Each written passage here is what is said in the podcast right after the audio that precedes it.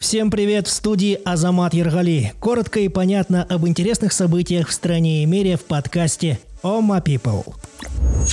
Хан-ституция. Почему в Кыргызстане обновили основной закон?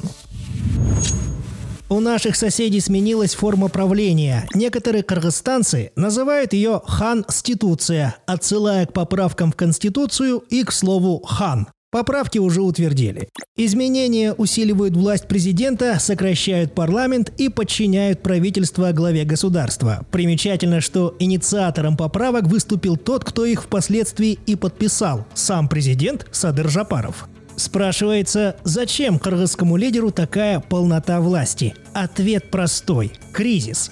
Жапаров говорит о тяжелейшем положении экономики Кыргызстана. Дефицит бюджета, пандемия и проблемы на границе с Таджикистаном. Чтобы все это преодолеть и нужны расширенные полномочия. Рецепт, как мы видим, простой. Дайте мне власть, а я попробую сделать лучше. Таким образом, обновленная конституция усилила президента Жапарова, а вот усилит ли он экономику Кыргызстана – большой вопрос. Бешбармак и плов по Шенгену. Казахстан и Узбекистан подарят миру азиатский Шенген. Его основой может стать многократная туристическая виза Silk Road. Это аналог шенгенской визы по странам Великого Шелкового пути.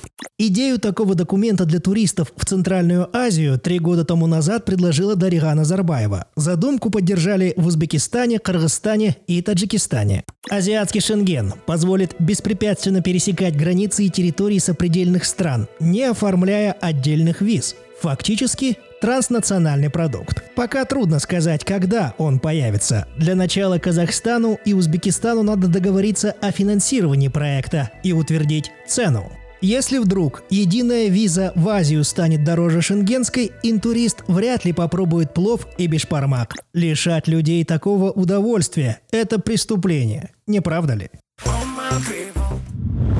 Гречка подорожает? Россия запретила летний экспорт крупы.